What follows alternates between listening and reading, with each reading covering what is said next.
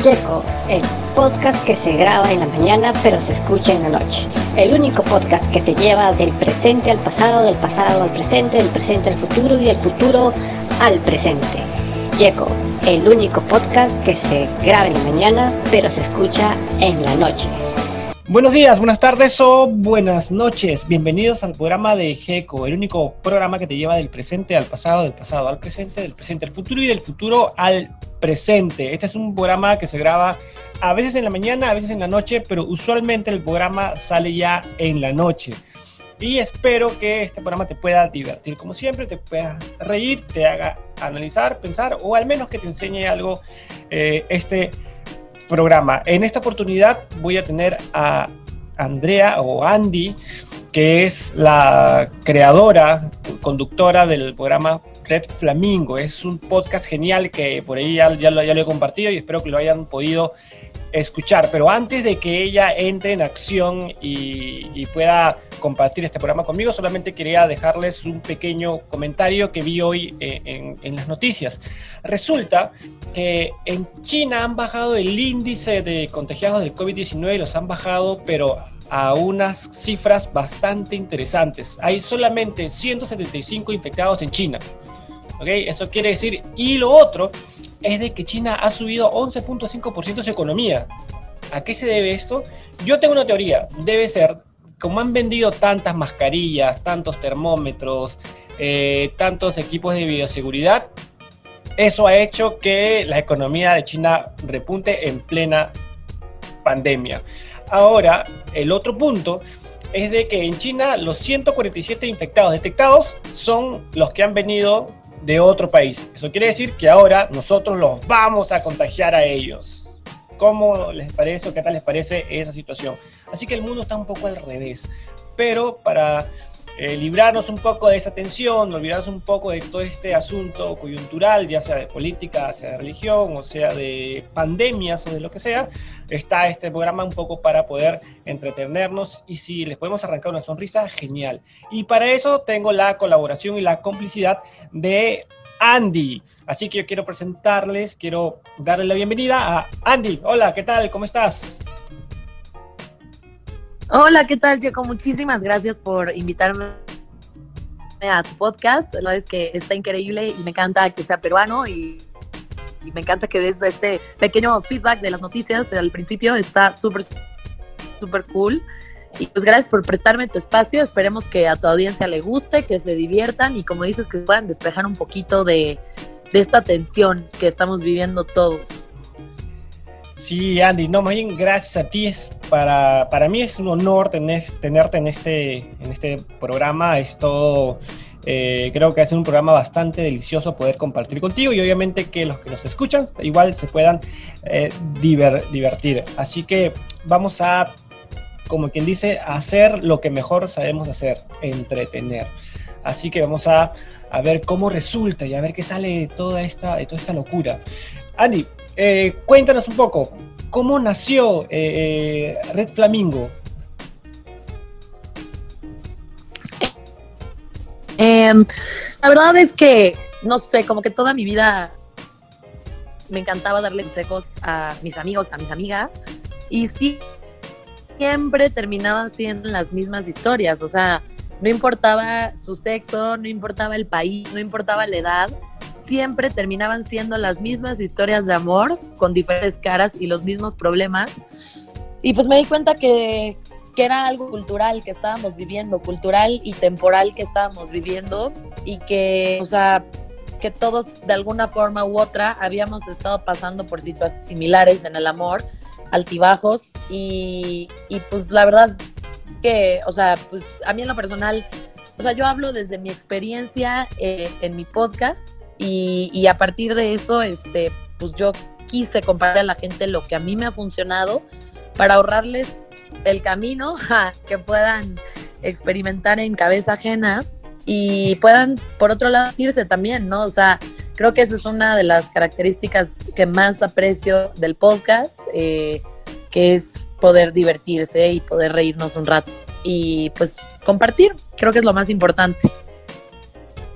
Dime, Andrea, eh, ¿tú crees que estas historias que te van contando tus amigas, esas tú te las encontrabas por casualidad o crees que las buscabas o simplemente se generan pues por, por el tema de, situaciones que algunos de tus amigos vivan o algunas situaciones que tú has vivido, como tú dices, poderlas ahora transmitir y hacer que esas personas no tengan quizás los mismos errores que tú probablemente has podido haber, haber tenido.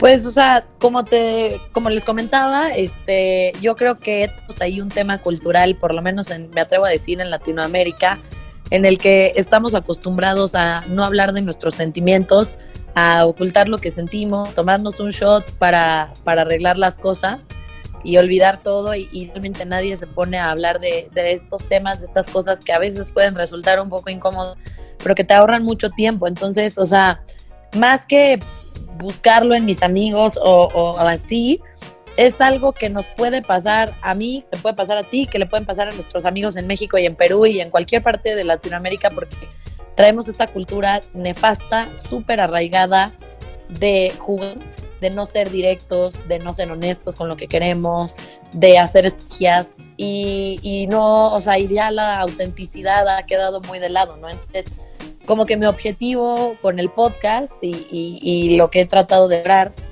es compartirle a la gente tres principales consejos que son, uno, sé auténtico, sé tú mismo, dos, sé sincero con lo que quieres, sé honesto, y tres, diviértete, porque el amor está hecho para divertirse, el amor está hecho para disfrutarlo. Todo lo que sufras o que te haga enojar es amor. Simplemente nos lo han vendido en las películas como que es parte del amor, pero no es, y eso no es lo sano y eso no es lo que verdaderamente es el amor. Entonces, pues yo creo que es algo más bien que me ha conectado culturalmente con la gente, por lo menos en Latinoamérica. Sí, eh, yo escuché eh, varios de tus programas y justamente eso me llamó mucho la atención la forma en cómo lo cuentas, eh, la forma tan desinhibida de cómo tú cuentas las experiencias, los casos, las historias y para mí me resulta bastante interesante, me resulta muy, muy gracioso. Yo cuando escuché el, tu primer programa, cuando me lo encontré en Spotify, me divertí mucho, pero creo que eh, más de divertirme eh, la historia como tal, es la forma en cómo, en cómo tú la cuentas, o sea, súper natural, eh, con palabras soeces, con palabras calmadas. creo que como tú dices, sin filtros, sin totalmente siendo transparente. Ahora, ¿tú crees que eso es la clave de tu podcast?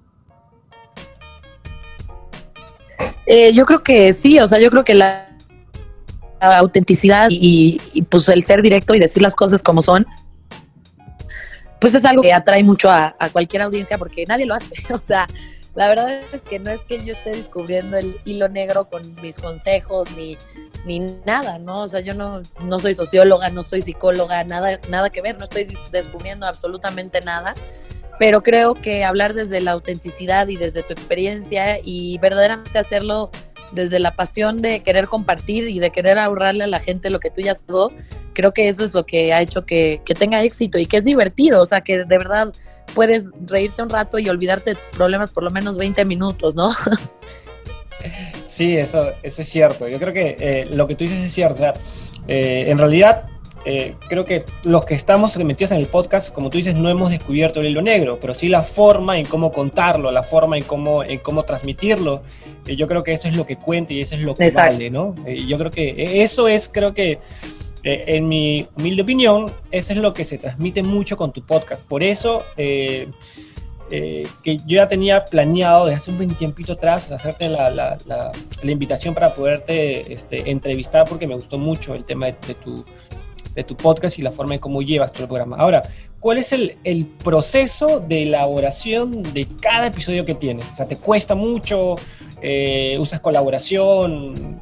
No sé, yo te imagino eh, durante el proceso de, de, elaboración de, un, de un episodio, yo te imagino que estás a las 7 de la noche en tu cama ahí escribiendo, acordándote qué ha pasado y empiezas a escribir. Entonces, no sé si será así, pero cuéntanos cómo, cómo es ese proceso.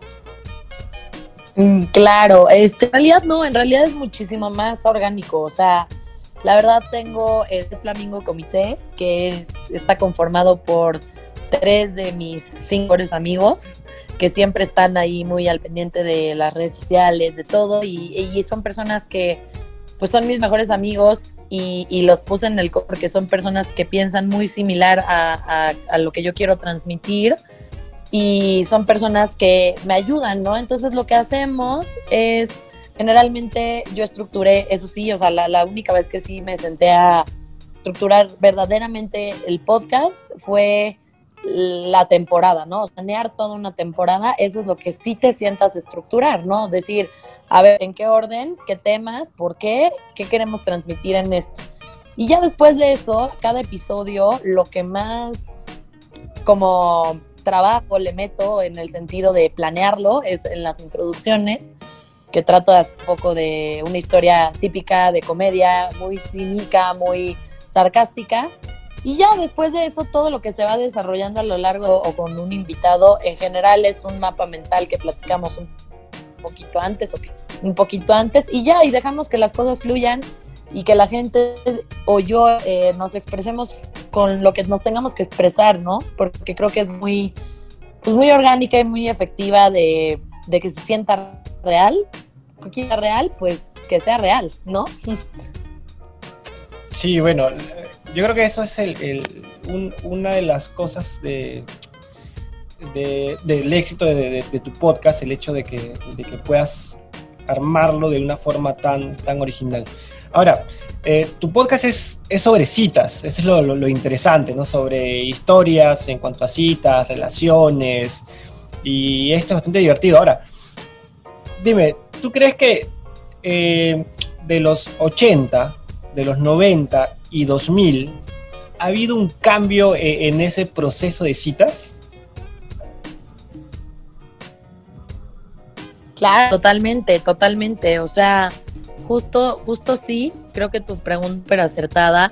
La verdad es que yo creo que antes, o sea, en la época, por ejemplo, de los boomers, de la generación que, que identificamos con los boomers y ya ni de nuestros abuelos y así, pero, por ejemplo, de los boomers, yo creo que era una generación que, por ejemplo, el hombre era el padrote, ¿no? Y era el que trataba de verse como el cool, como el que no siente nada, ¿no? El, macho alfa. Este, como, como, el que es así como Don Juan.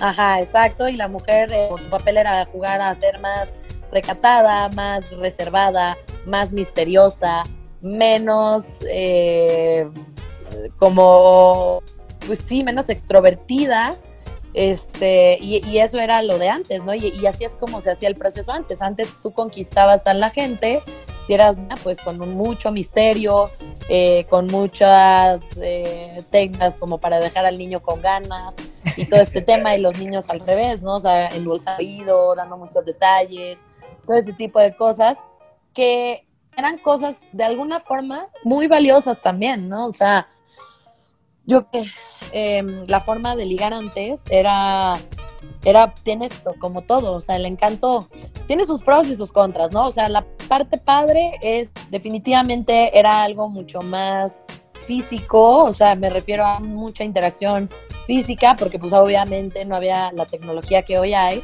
Entonces era un poquito, yo siento, no sé si real, pero sí presencial, en el sentido de que estabas realmente con la persona cuando neta estabas ahí y no es como que como que estabas con una persona y en el celular hablando con otra, ¿no? Entonces eran momentos que verdaderamente los vivías, los detalles que hacían pues eran mucho más personalizados, mucho más eh, materiales, ¿no? O sea, y después eh, la generación cambió en mi generación em, con con este tipo de tecnologías en la que ya no necesariamente tiene que ser tu relación tan presencial, puedes ver a tu novio, a tu ligue o lo que sea una vez a la semana, dos, y no hay ningún problema porque pues te estás hablando con él o con ella toda la semana, se están mandando fotos, videos, contando cosas, este, y se ha vuelto el tipo de detalles eh, mucho más, o sea, yo creo que mi generación ha sido un cambio porque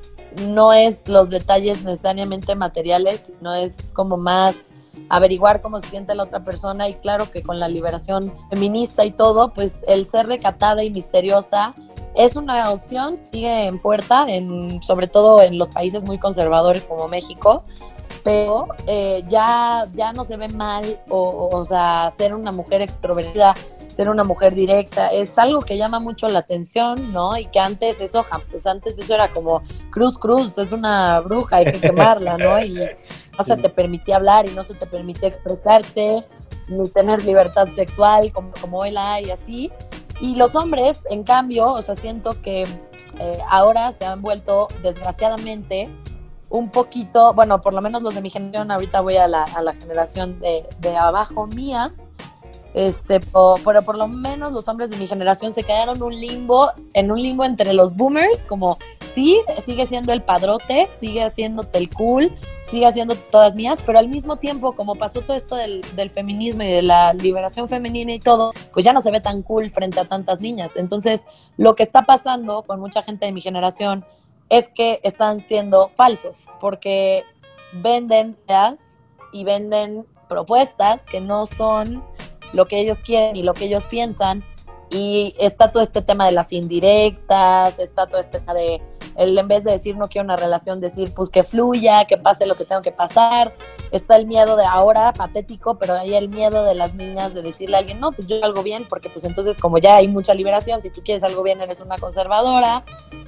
Entonces creo que mi generación es algo muy revuelto, o sea, creo que es algo que se quedó en el limbo entre sí queremos ser liberales y no queremos ser liberales, al mismo tiempo somos conservadores de closet, yo así lo diría. Este, y la generación de abajo, eh, la verdad es que ya es, yo, yo los estoy viendo, tengo una hermana más chica y la verdad es que yo sí percibo esa generación un poquito más consciente y, tengo esperanza de que, de que no sea una conciencia fake que se está adquiriendo por una moda o que se está adquiriendo para encajar en un concepto, sino verdaderamente ya están, estos niños de ahora ya están haciendo con un poquito más valores y lo puedes ver con cosas tan simples como el cuidado del medio ambiente, ¿no? O sea, los niños de ahora les importa el medio ambiente. En mi generación fue cuando se empezó a separar la basura y esas cosas, ¿no? Y antes, bueno, ni se diga, ni, ni ya sabes. Entonces, pues claro que ha cambiado mucho. Todas las generaciones tienen sus pros y sus contras y pues lo que creo que es importante es aprender a sacarle los, a los pros y aprender de los contras, ¿no? O sea, ver cómo los podemos desaprender, yo diría más bien, cómo podemos aprenderlos, aprender todos estos contras culturales que llevamos cargando desde la generación de nuestros papás y abuelos. Sí, mira, yo tengo casi la misma teoría que tú, solo que yo creo que la tengo un poco más, no sé, si más desordenada, creo pero yo, yo digo que eh, en la época, pues no sé, de eh, cuando mi papá se ligó a mi mamá, en aquella época, eh, yo, yo creo que el hombre este, tenía, por decirlo así, ¿no? La sartén por el mango de forma total. Era como que el hombre decía, salimos mañana, ¿no? y, la, y la chica tenía que decir, ya, sí voy a salir mañana. Ahora, lo, lo, de, lo de padrote, lo del cool, genial, porque mira, mi papá tocaba en una banda de, de, rock, ¿ya? Y manejaba su moto. Entonces, de esa forma fue como... En los 80 ya fue un poco más diferente porque ya era un poco más romanticón, en los 90 también ya era un poco como que más ya llamadas, este, no sé, dos veces al día de repente, por ahí tres veces al día, ¿no? En los años 2000 ya era la comunicación y las llamadas mucho más avasallantes. Y ya del 2000, yo creo, y, no sé si tú lo ves así, yo creo que en el 2000 ya como que el, sartén ya no tenía un mango, sino que ya tenía dos mangos. ¿no? Cada quien podía decidir cuándo salir. Ahí es donde uno, donde uno decide, pues si pagas tú o pago yo, o pagamos a medias o me lo pagas tú. O si es que el, el, el, hombre dejó de ser el padrote y el cool para tomar otro tipo de posición. Para hacerlo más claro yo creo que antes eh, era como cocinar, ¿no? Antes, este, si querías comer tenías que prender la cocina y, y hacer el, calentar la comida y todo el asunto. Ahora existe el microondas. El microondas y en un minuto ya está cocinado y bien caliente. No sé, yo creo que las relaciones hoy en día, me parece, creo que son así. Sí, o sea, yo también creo que han cambiado bastante por el contexto eh, histórico y social que ha tocado vivir, definitivamente, ¿no? Y, créeme que después de, de la pandemia mundial que nos tocó vivir o que nos sigue tocando aquí en México, eh, pues la forma de ligar también ha cambiado muchísimo, ¿no? Ya no, ya no es ir al antro y ligar, es por una aplicación, por Instagram o una pequeña reunión o vienen a pasar tiempo de calidad a tu casa y platicar. O sea, también yo creo que esta pandemia va a marcar muchas diferencias y creo que haya cambiado muchas perspectivas que tenemos de las personas, del amor, de cómo nos relacionamos más. Sí, sí, tal cual, tal cual. Es más, creo que ahora hasta, hasta la estrategia para el ligue tiene que cambiar, tanto del hombre para la mujer como la, de la mujer para el hombre. Con esta pandemia ahora tiene que cambiar un poco la estrategia, porque ahora bien es, pues uno decía, mira, ¿qué tal si nos encontramos para, no sé, comer un helado, una lo que tú quieras? Nos encontramos este, y vamos a caminar y bueno, si pasa algo, pasa algo, pero ahora no se puede hacer eso. Ahora, ¿cómo haces tú para ahora cambiar esa estrategia de decirle ahora a la chica, voy a ir a tu casa y cómo haces para lo que antes hacías, que era caminar, compartir, luego le agarras la mano, luego, este, no sé, le, das un beso, qué sé yo. Ahora, la estrategia, a tu parecer, ¿cómo debe ser ahora? Después de la pandemia. ¿Durante o después de la pandemia? Ya, o sea, pues mira, al final del día, a ver, obviamente siempre va a haber tips y cositas y todo, pero yo creo que lo que más, o sea, el mejor consejo más que, más que un tip, yo creo que es un muy buen consejo, es cuando tú empiezas a tocar tus proyectos de vida, a dar algo, o sea, verdaderamente darles algo. No, no voy a decir la palabra ayudar porque me parece una palabra muy importante y la verdad, o sea, no, o sea, esa palabra merece honor, pero cuando tú decides convertir tu vida en un proyecto de vida en el que le quieres regalar algo a la gente, le quieres regalar tu tiempo, le quieres regalar tus experiencias, le quieres regalar algo de ti, pero, pero es para gente, no para ti. Yo creo que en ese momento eh, tú empiezas a conocerte mejor a ti mismo y eso hace que empieces a tener un valor eh, y una percepción de ti mucho mayor de la que tenías antes, lo cual automáticamente te vuelve atractivo para otras personas, no importa si te conocen o no, porque tú puedes estar escribiendo algo, puedes estar cantando, puedes estar viendo un podcast, puedes estar pintando un cuadro, puedes estar cocinando algo y subiendo tu receta, o sea, no importa, el punto es que cuando tú proyectas, estás haciendo cosas chingonas, de tu vida y que además las quieres compartir por el hecho de compartirlas, eso empieza a atraer gente eh, en sí misma, ¿no? O sea, no, no es un tip de, ay, reaccionale a sus stories o baja a Tinder o baja a Bumble. Pues no, no, no hay un tip para eso y además todas las personas venimos de un contexto súper distinto, de una cultura muy diferente, entonces pues lo que más sirve es que seas tú mismo, que seas auténtico, que empieces a enfocar tus metas no en no estar solo, sino en ser la mejor versión de ti mismo. Está súper trillado, eh, pero de verdad es que eso es la, la, o sea, en el momento en el que dejé de preguntarme todos los días, tener novio, uff, no, ¿y a qué edad me voy a casar? Y uff, ¿le gustará este niño no? ¿Y por qué me habrá puesto esto en este mensaje? Y te dejas de cuestionar tantas pendejadas, dejas de perder el tiempo en esas cosas, dejas de asumir cosas dejas la ansiedad, empiezas proyectos chingones y eso empieza a atraer a la gente naturalmente. Entonces, yo no sé si esa sea una nueva forma de ligar o no, pero sí sé con certeza lo que a mí me ha funcionado mucho y lo he visto también con amigas durante la cuarentena y con amigos durante la cuarentena que han empezado sus proyectos, que han empezado distintas cosas y automáticamente la gente se empieza a sentir atraída por eso.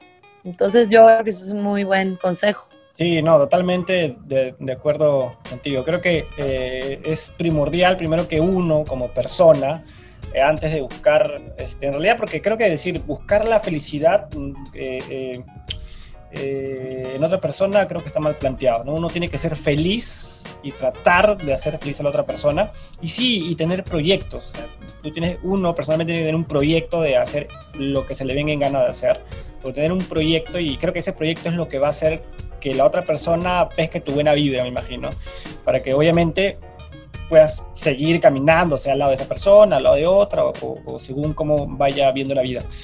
Ahora, Andy, cuéntame, eh, ¿hay alguna historia que, que, que, se, que, se, te haya hecho complicado contar que se, o que te haya tocado eh, eh, más que cualquiera de las otras historias que has contado en el podcast?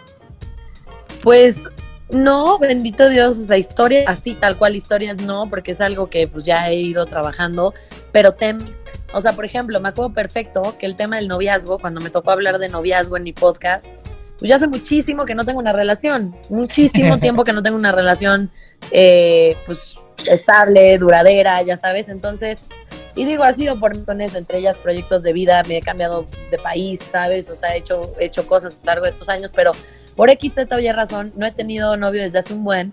Y entonces, neta, para este episodio yo dije, fuck, o sea, ¿de qué les voy a hablar? Ya sabes, ¿de qué les voy a hablar? ¿De qué no hacer para, para no cagarla en su relación o qué, no? O sea, no sé qué decir. Y pues para eso, eh, verdaderamente nunca me ha gustado dejar a mi audiencia a medias, ni me ha gustado aconsejarlos ahí a la y se va. Y bendito Dios, había un grupo de podcasters en Facebook y pregunté, o sea, pregunté, oigan, la neta necesito hablar de este tema, me cuesta muchísimo trabajo, no tengo ni idea de qué decir, eh, me gustaría que alguien me ayudara, auxilio, ya sabes. Y literal, eh, dos, em, dos psicólogos, dos psicólogos ahí en el grupo eh, de, del podcast, se acercaron y, y, me dijeron como de, oye, de hecho se llama Ricardo Espinosa Isaac Moreno, me dijeron como de, oye, la neta vi tu post, yo soy psicólogo, este, te puedo ayudar un poquito con, tu podcast. Y dije, pues jalo, a ver qué pasa, ¿no? Y, y real aportaron muchísimo contenido intelectual al episodio. Es algo que no hubiera podido sacar sin ellos, sin duda alguna. Eh, pues, o por lo menos no lo hubiera podido sacar de la forma en la que ellos me ayudaron a sacarlo y pues lo aprecio mucho. Pero yo creo que sí, o sea, yo creo que las historias que son difíciles de contar o los temas de los que son difíciles de hablar, en mi caso es que no tienes tanta autoridad para hablar de eso, ¿no? O sea, no has vivido lo suficiente eso como para poder aconsejar a la gente en eso. Entonces, es lo que me pasó. Yo creo que ahora, este, ahora que, nos has dicho, que nos has contado de que tienes buen tiempo sin una, o sea, sin, sin tener este eh, novio, enamorado, no sé cómo le llamen allá, creo que ahora tu, tu Instagram, tu Face van a aumentar de, seguidores, ahora saber que no tienes ningún tipo de, relación. Creo que ahora todos se van a poner alertas y de hecho que por acá te van a empezar a escuchar un montón. Pero, y, eso se debe a... Mil gracias. Andy, ¿y eso se debe a, qué? O sea, eh, eh, el hecho de que no tengas una relación ahora es porque no, no, es, no es parte de tu, no sé, eh, no forma prioridad ahorita en tu vida, en esta etapa, o porque simplemente no se ha dado o porque no ha llegado el, famoso indicado para ti? Pues, o sea, yo diría que ha sido algo, todo, todo lo que dijiste, pero por etapas, ¿no? Como que siento que al principio eh, yo por alguna razón estaba como tan needy de, de, una relación que lo forzaba muchísimo con las personas con las que salía. Y pues al principio yo creo que no me fijaba muy bien también en las personas con las que salí, porque con el mínimo, o sea, como que cumplían dos, tres partes de mi chiste y era como, ah, ya, seguro jala, y si no jala, yo hago que jale, ya sabes, y entonces, hace, o sea, cuando estás en este, eh, cuando necesitas y no, y no quieres, sino que necesitas, te vuelves menos selectiva y es más tolerante y juegas a, pues, a no perder y no juegas a ganar, ¿no? Entonces, lo que pasa con esto es que pues empiezas con puro imbécil, ¿no? Y que, y que es gente que no quiere lo mismo que tú en lo más mínimo y con gente deshonesta y todo, pero obvio tú no te tomas el tiempo de conocer a la persona, te tomas los pantalones para decir qué es lo que verdaderamente quieres porque tienes miedo al rechazo de verdad es y, a veces la gente no lo quiere decir, pero yo me atrevo a decirlo. En su momento tenía mucho miedo al rechazo, yo tenía mucho miedo a, que un niño me dijera, no, pues la verdad, este, yo no quiero lo mismo que tú, y entonces no me atrevía a pedirlo. Y después, conforme muchos putazos que pasé, eh, médica de muchas cosas, me di cuenta que a la gente nunca se le termina de conocer, pero hay que tratar de conocerla lo más que se pueda hay que ser selectivo, hay que ser, este, pues ahora sí que, o sea, que tan tolerantes con cosas que no queremos en nuestra vida, ¿no? Hay que ser más selectivos hay que sí estar abiertos a conocer gente, nuevas ideas, todo el rollo, nunca cerrarse, pero, o sea, tener muy claro qué es lo que quieres y nunca eh, conforme con menos de eso. Si tú quieres una relación bien, ¿por qué chingados vas a tener un free? ¿O por qué vas a tener una relación abierta si tú no quieres eso? ¿Por qué? Si te da miedo, ¿qué va a pasar? Mejor, al contrario, yo me di cuenta de eso. Yo dije, al chile, a partir de hoy, güey que quiera salir conmigo, que sepa que yo sí ya pasé por freeze, ya pasé por relaciones abiertas, ya lo viví, no me da curiosidad, no me gustó, no me funcionó, no estoy diciendo que no funcione, solo estoy diciendo que a mí en lo personal no me gustó, no me funcionó.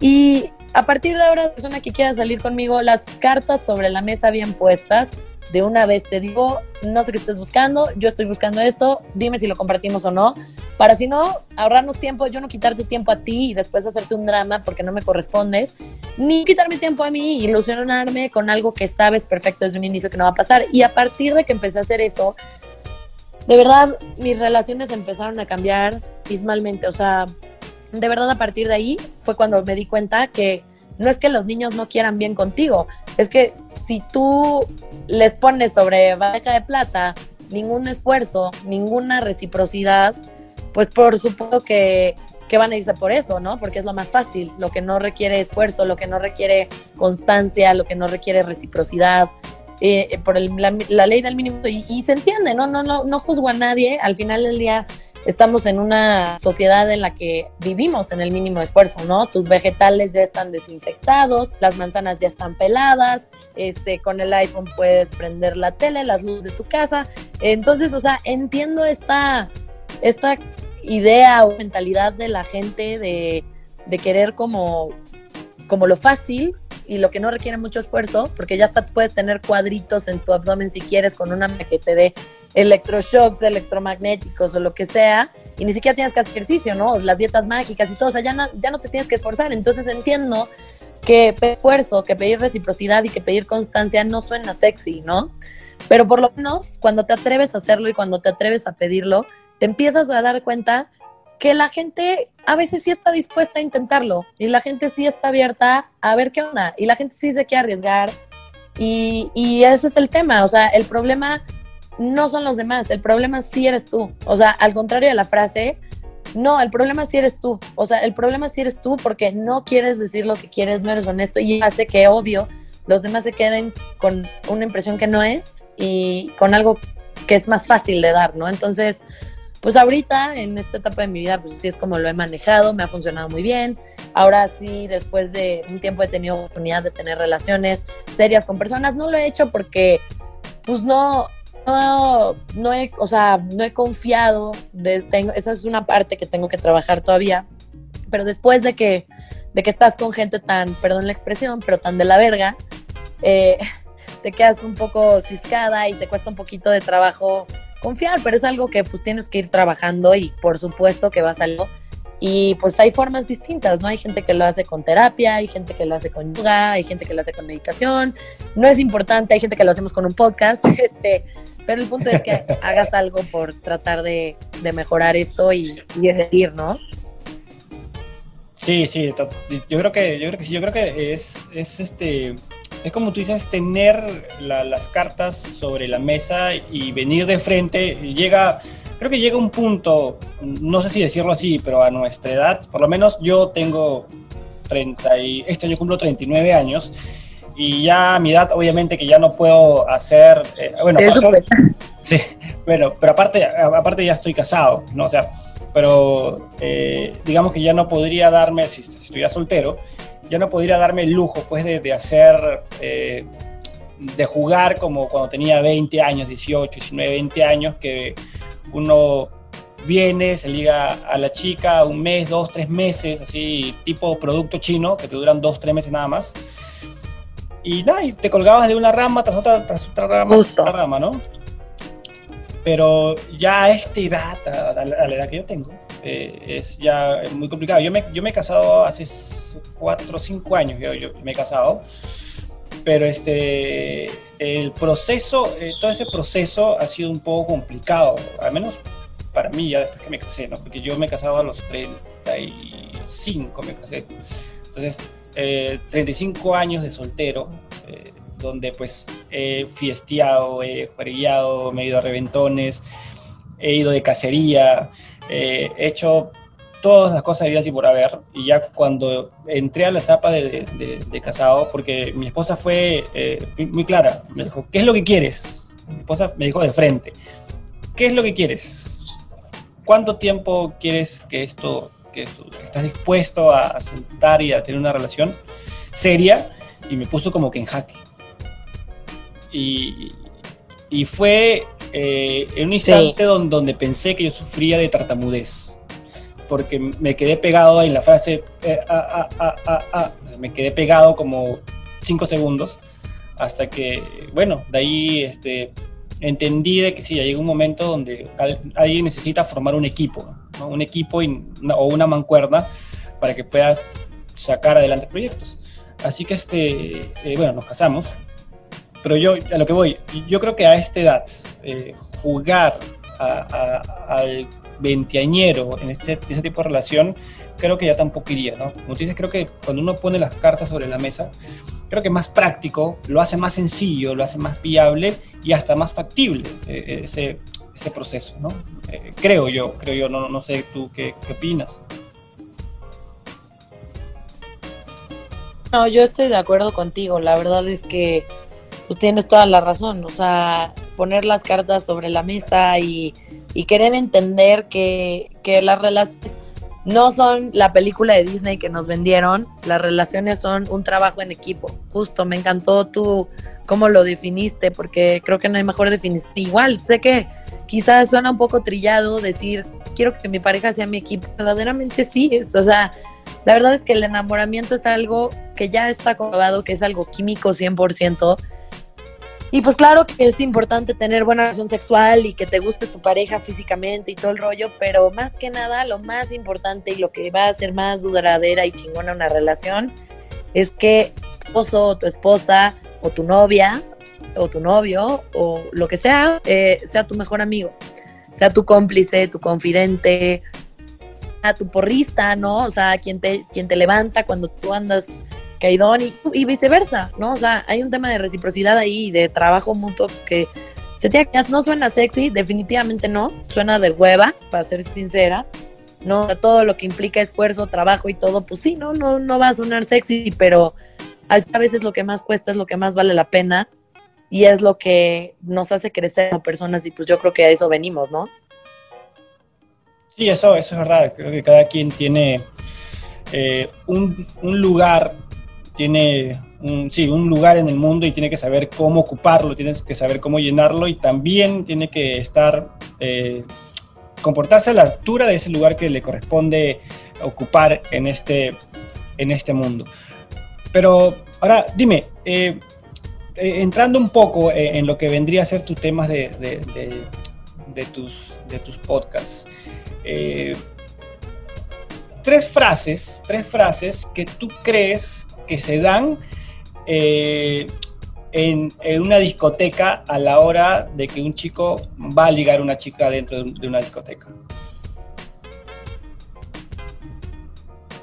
Ay, súper fácil. La primera es, ¿quieres un trato? Obvio. Este, vamos afuera o vamos a un lugar más tranquilo. Y la tercera es que, by the way, niñas, esto es una trampa. Tan guapo y sin novio, eso solo significa, ¿por qué no tienes novio? ¿Estás loca? Ya sabes, eso es lo que en realidad ¿qué significa. O sea, y Jaco se está riendo porque sabe que es verdad. Sí, yo, yo, le, he usado, yo lo he usado como cuatro o cinco veces. Ese es un clásico, eso es, nadie puede decir. Claro. Yo, es un clásico. Yo lo he usado. Y lo, mira, ¿sabes cuál era lo chévere? Te, te hablo de cuando yo iba de cacería. Yo tenía cuatro amigos y con ellos nos íbamos de cacería. O sea, cacería es que nos íbamos a las discotecas y nos íbamos nosotros pues, a buscar, pues, ¿no? Y lo chévere era que en toda discoteca el, chico siempre es la, es la oportunidad perfecta para que el chico se acerque al oído de la chica a hablarle. Como tienes toda la bulla, le tienes que hablar en el oído. Y ahí es donde viene la frase que tú dices, ¿no? Tan guapa y sola, y ahí es donde viene puesto. Si lo dices bien, te liga. Si lo dices mal, obviamente que no te va a ligar. Y mira, a mí, eh, lo he dicho varias veces, pero hay una vez donde, donde me fue pésimo, Fue pésimo, pésimo. Porque yo le dije a la chica, este, le dije eso, mira. Cuéntanos, por estás- favor. Estás tan guapa, pero sola, es algo que yo no lo puedo creer. Y la chica me dijo, este, pues sí, este, me dice, haces bien. ¿En serio? Sí, haces bien. ¿En qué? En no decirlo más, porque mi novio está viniendo ahorita con las cervezas. Y el, y el enamorado era, sin mentirte, este, creo que medía un metro ochenta, creo, ochenta y cinco. Y el chico venía con dos cervezas, eh, y bueno, yo no soy muy alto. Y el chico viene a la mesa donde, donde estoy yo, supuestamente mi cara de galán, así de, de, de Robert Redford, cambió totalmente, pero así a Gollum de, de Señor de los Anillos. Agarré y me fui y dije, porque si me queda un segundo más, capaz que el chico este me agarra, pues y me mata, ¿no? Pero es la única vez que esa frase, digamos, así me falló. Pero sí, pero, pero eh, La verdad es que a mí no se me hace una buena frase, la verdad. No. Pero yo creo que es de- depende también, eh, eh, no sé si es depende como uno lo diga, pero este eh, sí me ha fallado, claro, me ha fallado otras, otras veces, pero esa es la que yo recuerdo mucho. Cuando el chico viene y, como te digo, o sea, la, la- la- según yo, cara de galán que, que- que puse, se transformó, pero en Gollum de Señor de los Anillos. ¿no? Y así hay un montón de historias en esas épocas de cacería pero al- a, lo que voy, a lo que voy. Sí, que- o sea, yo creo que. Dime, dime. Ajá. No, no, no, tú dime, tú dime.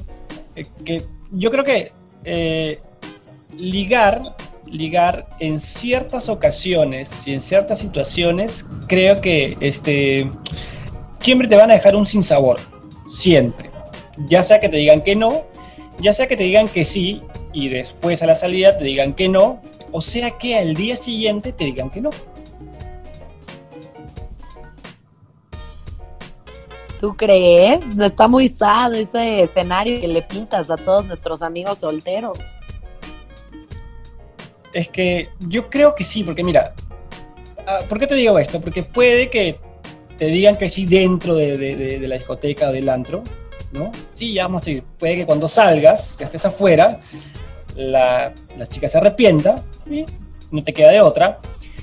O puede que te resulte, pero al día siguiente la chica te diga que ya no. O sea, y para algunos les va bien, obviamente, para algunos les va bien, para, para otros no, porque hay algunos que, bueno, sí, este, hay algunos que se enamoran en, en la primera, hay unos que aún creen ciegamente en el amor a primera vista. Que, este, que yo tengo muchas antítesis con- contra eso, no creo mucho en eso, pero hay gente que sí cree en amor a primera vista y se enamoran eh, y, y se hace un cuento de hadas. Yo tengo un amigo que creía mucho en eso, ¿no? inclusive tengo un amigo que se enamoró de una chica que conoció en una discoteca en una sociedad de cacería. Pero eso suele pasar, me imagino, ¿no? Pues no sé, la verdad, o sea, yo que, que es, un, es un escenario un poco incompleto, ese escenario que nos planteas, porque yo creo que ligar es muy divertido, o sea, es de las etapas más divertidas antes de tener una relación. Y yo creo que si tú ligas con el afán de pasarla bien y de conocer gente nueva, pues nunca te la vas a pagar mal, nunca te vas a agüitar si no te pelaron, porque pues tú estabas conociendo gente, ya sabes, y al final del día nada es determinante, todo puede pasar, puede pasar que te baten, como puede pasar que no, pero yo creo que lo que lo que te ayuda a que prospere más allá de una costón, de un one night stand o de que te dejen ahí en la barra, es el approach, ¿no? O sea, y es justo lo que te iba a decir, o sea, esa frase de tan guapa y sin novio, brother, ya, qué trillado, la verdad, o sea, como que es mucho más interesante y genera mucho más interés, curiosidad y, y, hasta te, o sea, como te saca de onda alguien que llega y te dice algo un poco más no tan común, ¿no? O sea, algo raro, algo, eh, o sea, como que generalmente no te dirían eh, y que preguntes por cualidades de la mujer, en este caso hablando de, de los hombres, realmente alguien no dice, ¿no? O sea, si dices, ay, qué bonitos ojos, qué bonita sonrisa, pues es como, pues probablemente ya, ya es algo que, que se ha dicho. Estaría más cool que le dijeras, ¿qué onda? Te ves súper buena onda, se ve que te la estás pasando súper bien, se ve que estás súper divertida. O sea, como más atributos de la personalidad y menos físicas, yo creo que eso te saca de onda como niña y dices como de, ay, ¿qué onda? Porque este güey dijo que tengo ojos increíbles.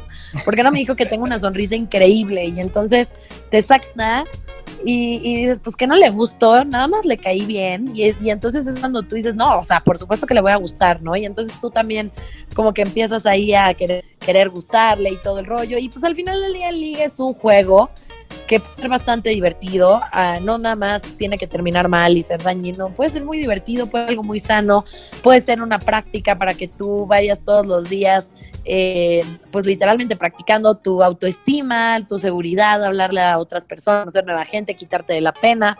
Entonces, yo la verdad el ligue lo veo como algo súper divertido y creo que puede ser súper exitoso siempre y cuando no seas invasivo, seas auténtico y eches tantitas ganas y tantito coco, ¿no? O sea, hay que pensar un poquito, no hay que ir y escupir palabras y te invito un shot, ¿no? O sea, hay que pensar un poquito. El, el, que un hombre piense, pues obvio siempre se va a apreciar y nunca vas a tratar ni vas a batear a un güey que te diga, oye, qué o sea, se ve que te la estás pasando increíble o algo así, o sea, y es más probable que bates a alguien que te diga, ay, qué ojazos tienes, porque es como, ay, o uno nada más quiere el acostón, nada más se quiere agarrar conmigo. Entonces, yo creo que ese es un escenario un poco más completo. Sí, el detalle, como tú dices, el detalle está en que, en que nosotros los hombres a veces no pensamos y queremos como que de frente ir a, a, a ir a matar, como quien dice, ¿no? En cambio, ustedes no, ustedes desde el momento en que nosotros estamos acercándonos, ustedes tienen creo que un, un octavo o décimo sentido, pero en el momento en que nosotros nos estamos acercando, ustedes ya tienen sus antenas que dicen, no, este va a venir a buscarme o a decirme cualquier tontería para caer. Eh, y eso, me imagino que tú lo has sentido, ¿no? O sea, el chico viene y ya la chica sabe que el chico le va a decir alguna tontería o le va a decir algo para, para ligar. Y ese es el problema con, con, nosotros, que nosotros no tenemos esa percepción que ustedes tienen o no tienen esos sentidos. Nosotros vamos de frente, si la, la chica nos gusta, la vemos de lejos, nos vamos a acercar, pero ya decirle, te bajamos de las lunas y las estrellas. Pero la chica ya del momento que el chico viene, ya la chica lo sabe. O sea, la chica tiene los sentidos muy bien puestos en ese lado. No sé si a ti te ha pasado eso.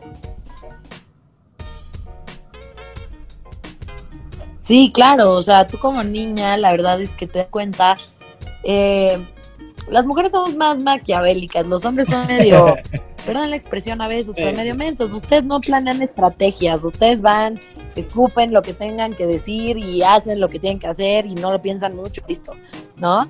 Y las mujeres no, somos más estratégicas, somos más atentas eh, a los detalles, todo eso, y pues claro que te das cuenta cuando un hombre pues nada más está ahí viendo que pues, se la costó. Y a ver, se vale, ¿qué tal que tú también? Pues qué tiene, pues qué rico, qué padre.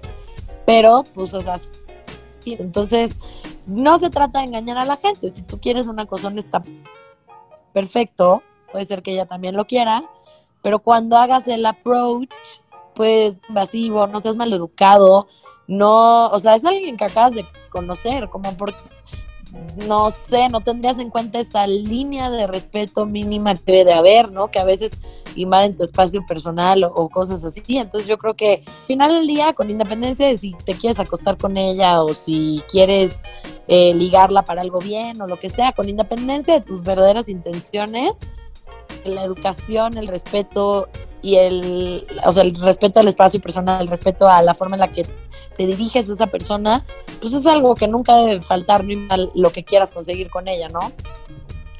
Sí, es cierto, nosotros no, no hacemos, no tenemos esa, esa visión de planear tanto.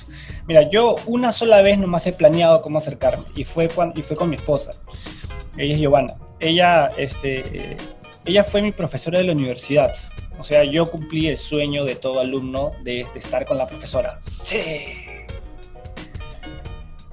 Y ella es, ella es solamente un año mayor que yo. Pero cuando, que pasa es que cuando yo, yo la vi a ella, cuando yo entré al salón de clases, porque ella me enseñó a mí un curso, este, yo dije, me gusta. Y usé, créeme, que usé mis mejores chistes, usé mis mejores posturas, pero no me pelaba. Me, me, me, me, daba mi mirada de desprecio y no me pelaba para nada. Es ahí donde yo me calmé, me eché agua fría y pensé dos días la estrategia para poder acercarme a Giovanna, que es mi esposa. ¿Y qué fue lo que hice? La única forma de yo poder tener contacto con ella y poder hablar un poco más de lo que normalmente uno puede hablar con su maestra, con su profesora, era, dije, voy a suicidarme.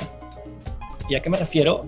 Que hice que me llevaran, o sea, el curso lo jalé y lo llevé a, eh, para, o sea, para, para dar un examen sustitutorio, no sé cómo será en México, pero, sea, pero acá si jalábamos un curso, damos un examen sustitutorio y listo. Yo hice eso, me jalé me jalé al propósito para poder conversar con ella. Y le dije, mire, pues sí le mandé un trabajo de la, de la universidad que me pidió, sí, lo, sí, lo, sí se lo mandé, lo debe tener en su correo, revíselo. Y mientras que revisábamos su correo, revisaba el mío, estuvimos los dos, estuvimos como 40 minutos sentados y conversando y conversando y conversando y conversando y conversando y conversando. Y a partir de ahí, al día siguiente, cuando la volví a ver a la universidad, ya me saludaba, la saludaba, ya, ya había un poco más de confianza. Hasta que en esas este, le pedí el número, según yo, para sí le quería mandar un presente por, por haberme ayudado con el curso y todo el asunto. Y como me dio su número, ese presente fueron unas rosas. Y a partir de ahí que el plan va a empezar a funcionar.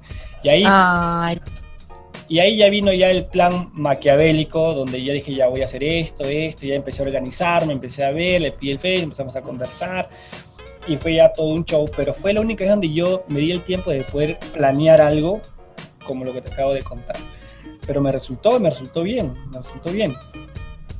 Y como te digo, tengo el sueño de todo alumno, haberse metido y haberse casado con la profesora y tener relaciones con la profesora.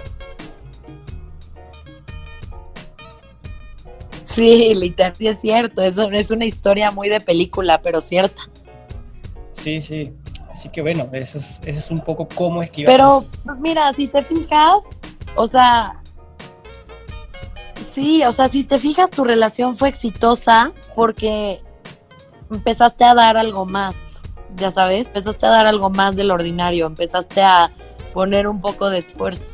Y la gente, no importa si eres hombre, mujer, transgénero, no importa lo que seas, no importa qué traigas ahí abajo, lo que importa es lo que traes arriba en el corazón y en ese sentido, no, o sea, cuando tú das y haces un esfuerzo, la gente sí lo valora.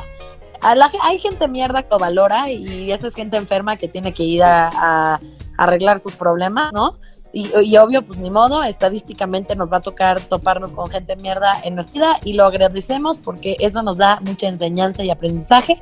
Pero en general, eh, la gente cuando tú pones esfuerzo, cuando le das algo más del ordinario, de verdad ya le das algo por esa persona y no tú para seguir algo a cambio, cuando le das algo porque de verdad te interesa escuchar a esa persona, te interesa cumplir a esa persona y no para que ella te dé a cambio una costón o que te dé a cambio algo, en ese momento es cuando se empieza a volver más auténtico y empieza a funcionar mejor, más, más cool las relaciones.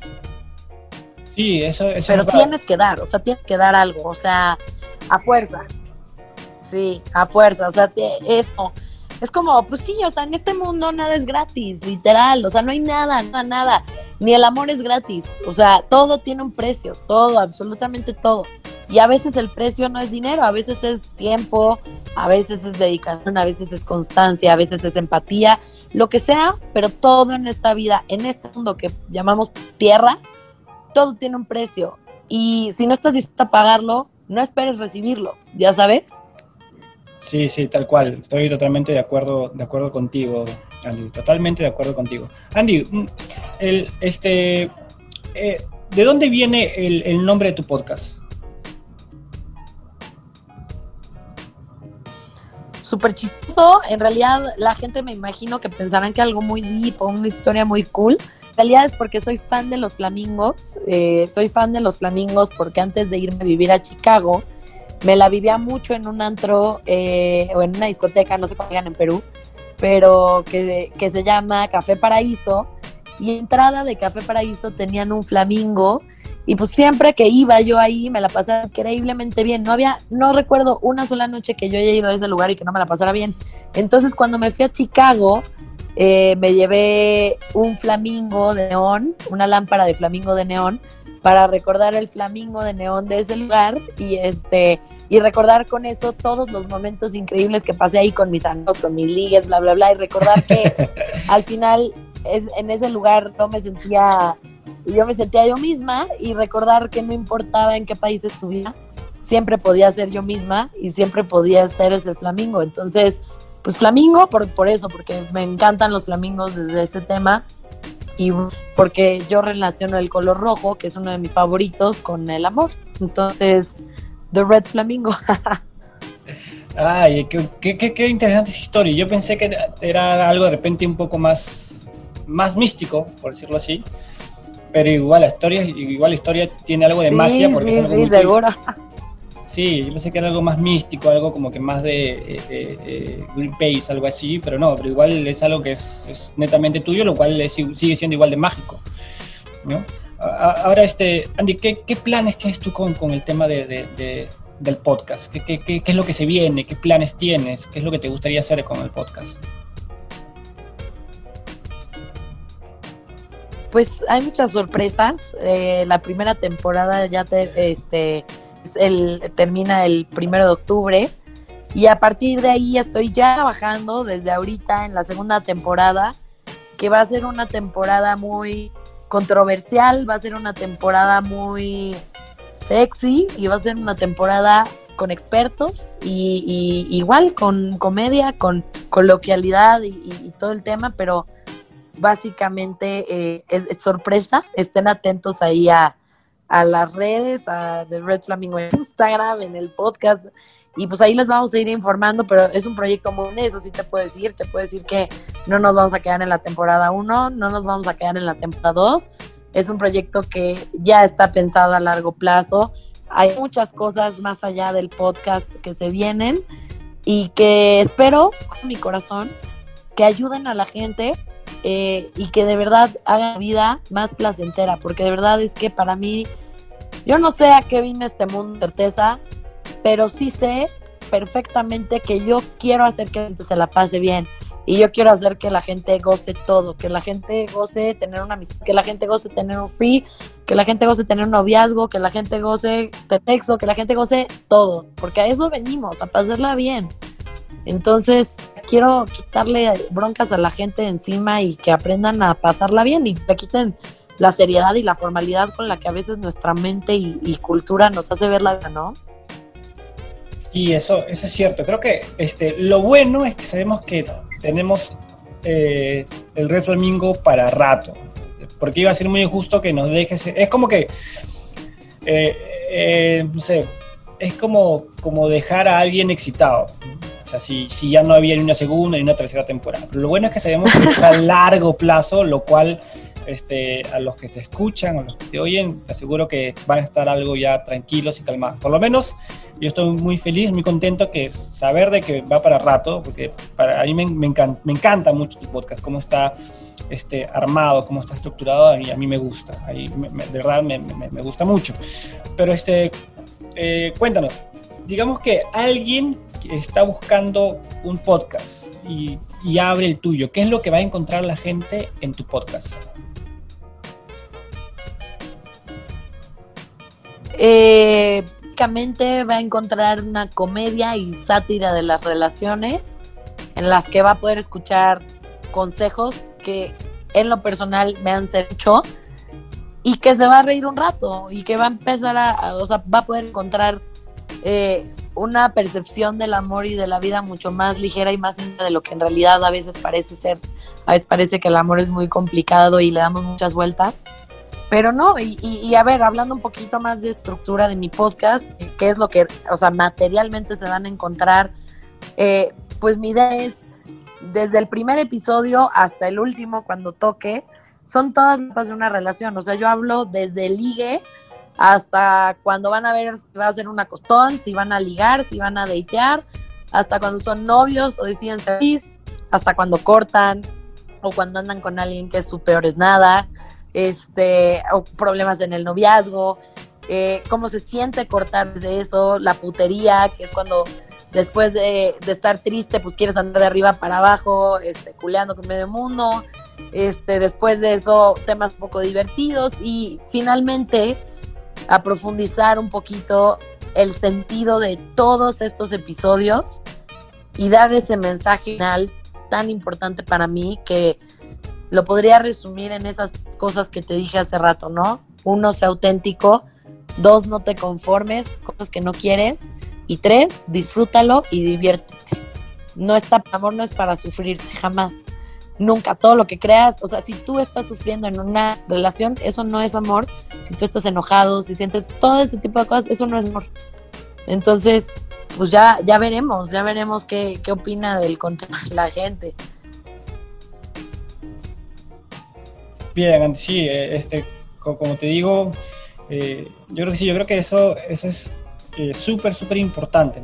Muy aparte de tener un podcast y, poder comunicarnos, es transmitir aquello que, que, tú crees que es necesario. El hecho de poder divertir a la gente, el hecho de poder la gente se descargue, rompa sus paradigmas, salga de esa de ese estado, por decirlo así, puritano que uno tiene a veces, para romper simplemente esquemas y decir, eh, ¿sabes qué? Si hoy amanecí caliente, hoy quiero tener un ligue, hoy quiero tener un acostón, mañana quiero tener, este, qué sé yo, y así. Yo creo que eh, eh, la gente a veces se, se, se, encasilla o se, ensanta, por decirlo así, y no sale de, de, de ese, de, ese casillero.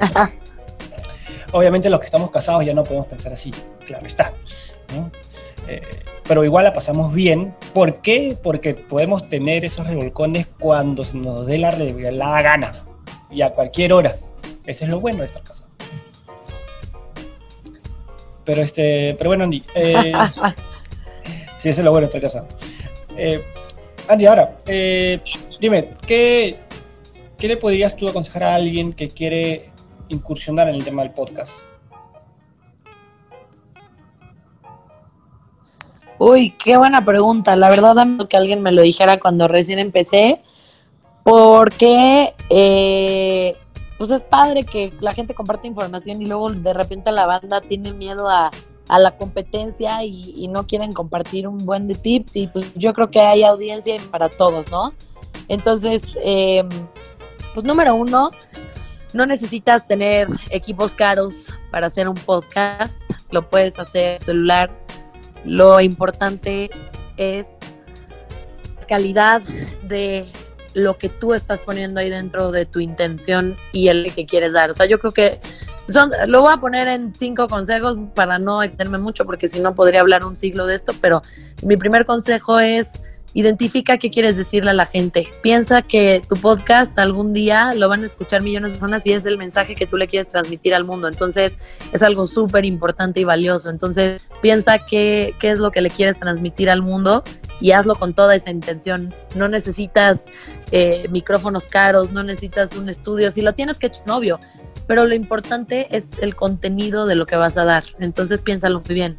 La segunda o el segundo tip es pierde el miedo a ser como eres. Si eres extrovertido, sé extrovertido. Si eres introvertido, eres introvertido.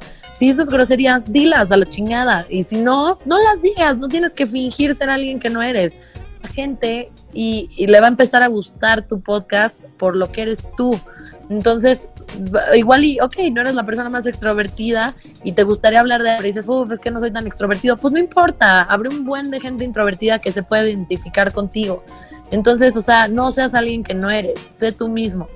El consejo es, no tengas miedo de tocar puertas. Em, a la chingada, atrévete. Yo le he tocado las puertas a Oliver Heldens, a Kanye West, a un chingo de gente muy fregona y me han respondido y créeme, no me han respondido porque soy un podcast a nivel internacional. O sea, no, me han respondido porque no es común que la gente pierda el miedo a preguntar, a preguntar cosas, a invitar gente, a, hacer todo lo que tú quieras. Pierde el miedo, abre puertas. Pues sí, va a haber gente que te, hate, va a haber gente que no le guste lo que haces, pero eso es siempre, siempre va a pasar. No, no puedes vivir lo que los demás digan porque pues sería muy complicado tratar de complacer a todos, somos tan distintos que es prácticamente imposible. Entonces, pierde el miedo de tocar puertas, de exhibir tu podcast en todas partes. Em, mi cuarto consejo es, nunca asumas que la gente va a seguir tu podcast simplemente porque eres tú. O sea, les tienes que regalar algo. O sea, tienes que regalarles algo de calidad. Tienes que regalarles un verdadero sentido. Les tienes que dar algo. Nada más porque tengas una cara bonita o porque te creas buena onda o te creas cool. Eh, la gente te va a seguir. Así no funciona. O sea, si tú no le aportas valor a las personas que te escuchan, por más cool que seas, por más guapo, guapa que seas, por más extrovertido, no va a funcionar.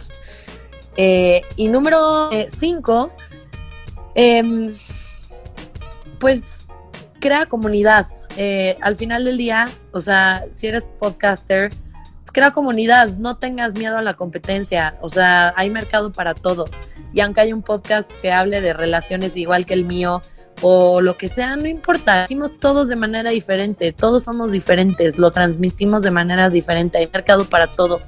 Y la mejor forma de hacer chingonas las cosas es haciendo equipo y haciendo comunidad. No tengas miedo a la competencia. Los demás podcasters no son tu competencia, son tu complemento. Y pues yo creo que esos son mis cinco mejores consejos. Genial, estoy total, totalmente de acuerdo contigo, totalmente de acuerdo contigo. Yo creo que, eh, al contrario, yo creo que la competencia te hace mejor, porque la competencia te hace mejorar, y yo creo que eso es bueno, o sea, es sano tener, tener competencia. Yo opino igual, igual que tú, y, y me agrada los, los tips que nos acabas de, regalar. Este, hay, hay un punto final más, Andy. Este, eh, ya estamos por despedir el programa, pero tú tienes que despedirnos. No sé si recuerdas la intro de este programa.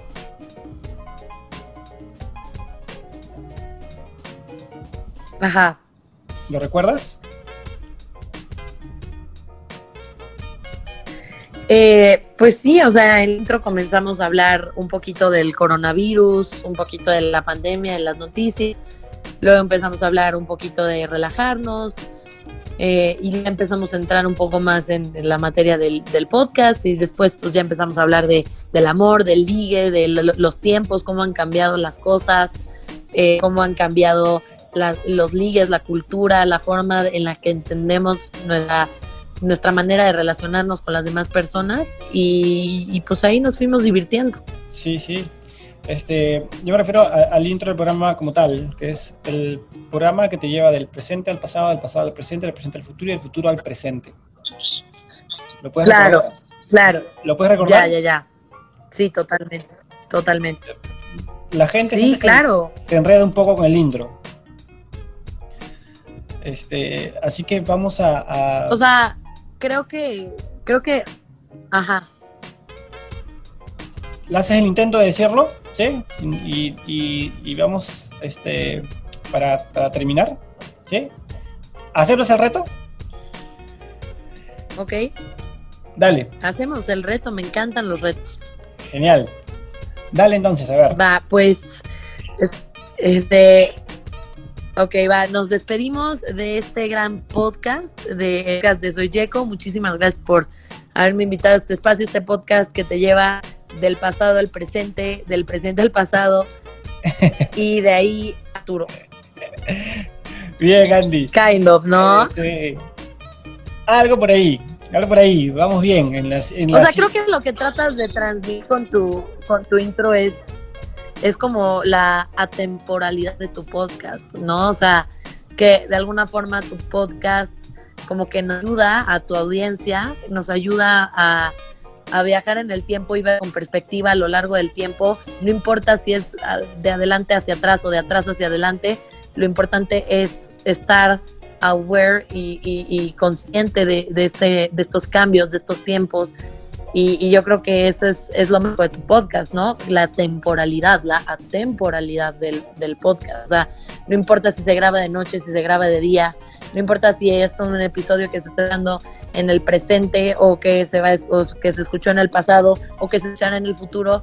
Lo importante es lo que tú le quieres transmitir a tu audiencia y la forma en la que los quieres hacer eh, concientizar sobre el tiempo y la temporalidad de las cosas, ¿no? Exacto, eso, eso mismo es, porque al final todo lo que nos acontece o todo lo que nos ha pasado siempre nos ayuda para bien. Eh, siempre tenemos que tratar de sacar aquellas cosas que pudimos haber pasado en el pasado y simplemente seguir adelante y ver cómo algunas cosas pues van mejorando en el tiempo. Eso es lo que trata un poco este, este podcast, ¿no? Así que, Andy, mil gracias, un millón de gracias por aceptar esta, esta invitación a este programa. Eh, eres una genio eh, eh, en tu tema, de verdad te lo digo en serio. Así que estás, tienes una segunda invitación, tienes una, segunda invitación abierta para que nos puedas volver a visitar, pero mil gracias, la he pasado bien, tienes una mm, vibra muy chévere, creo que este programa va a estar muy bueno y sé que los que nos están escuchando, sé que les va a encantar. Así que este ha sido, primero, Andy. La gente te agradece el habernos visitado. Así que, ¿puedes despedirte de ellos? Sí, no, al contrario, antes que nada, al contrario, yo les agradezco a ustedes, primero a ti, Jeco, por prestarme tu espacio por prestarme tu audiencia, por introducirme a ellos y por darme la oportunidad de estar en tu proyecto que, que pues ya has trabajado bastante, tengo entendido, desde, desde más o menos finales de junio, ¿no? Entonces, este, pues muchas felicidades por tu proyecto, muchas gracias por compartirlo conmigo, por hacer comunidad conmigo, por ayudarme a crecer. Espero yo poderte ayudar a, crecer y, juntos hacer equipo. Y a tu audiencia les doy gracias por haberse tomado el tiempo de, escucharnos. Espero que les haya servido algo, que se queden con algún mensaje que, hayamos dicho a lo largo de esta plática y que sigan escuchando a, a que es una persona con un corazón enorme y de verdad con unas ganas de, compartir y, de hacer comunidad que pocas personas tienen. Así que al contrario, es un honor, fue un honor y gracias a ustedes y gracias a ti, Jeco. Gracias, Andy, gracias. Así que eso ha sido todo por hoy. Gracias por escucharnos, gracias por estar ahí. Así que este ha sido Andy. La pueden encontrar en sus redes sociales que las he colgado, están colgadas ahí en, mi Face y mi Instagram. Ahí la van a poder ubicar. Y escuchen su, podcast de Red Flamingo. Es un mate de risa. Yo les garantizo que se van a divertir, se van a reír y van a aprender un montón en estos podcasts de Red Flamingo de Andy. Así que eso ha sido todo por hoy. Así que este ha sido GECO, el único programa que te lleva del presente al pasado, del pasado al presente, del presente al futuro y del futuro al presente. Así que nos vemos hasta la próxima. Bye, bye, bye.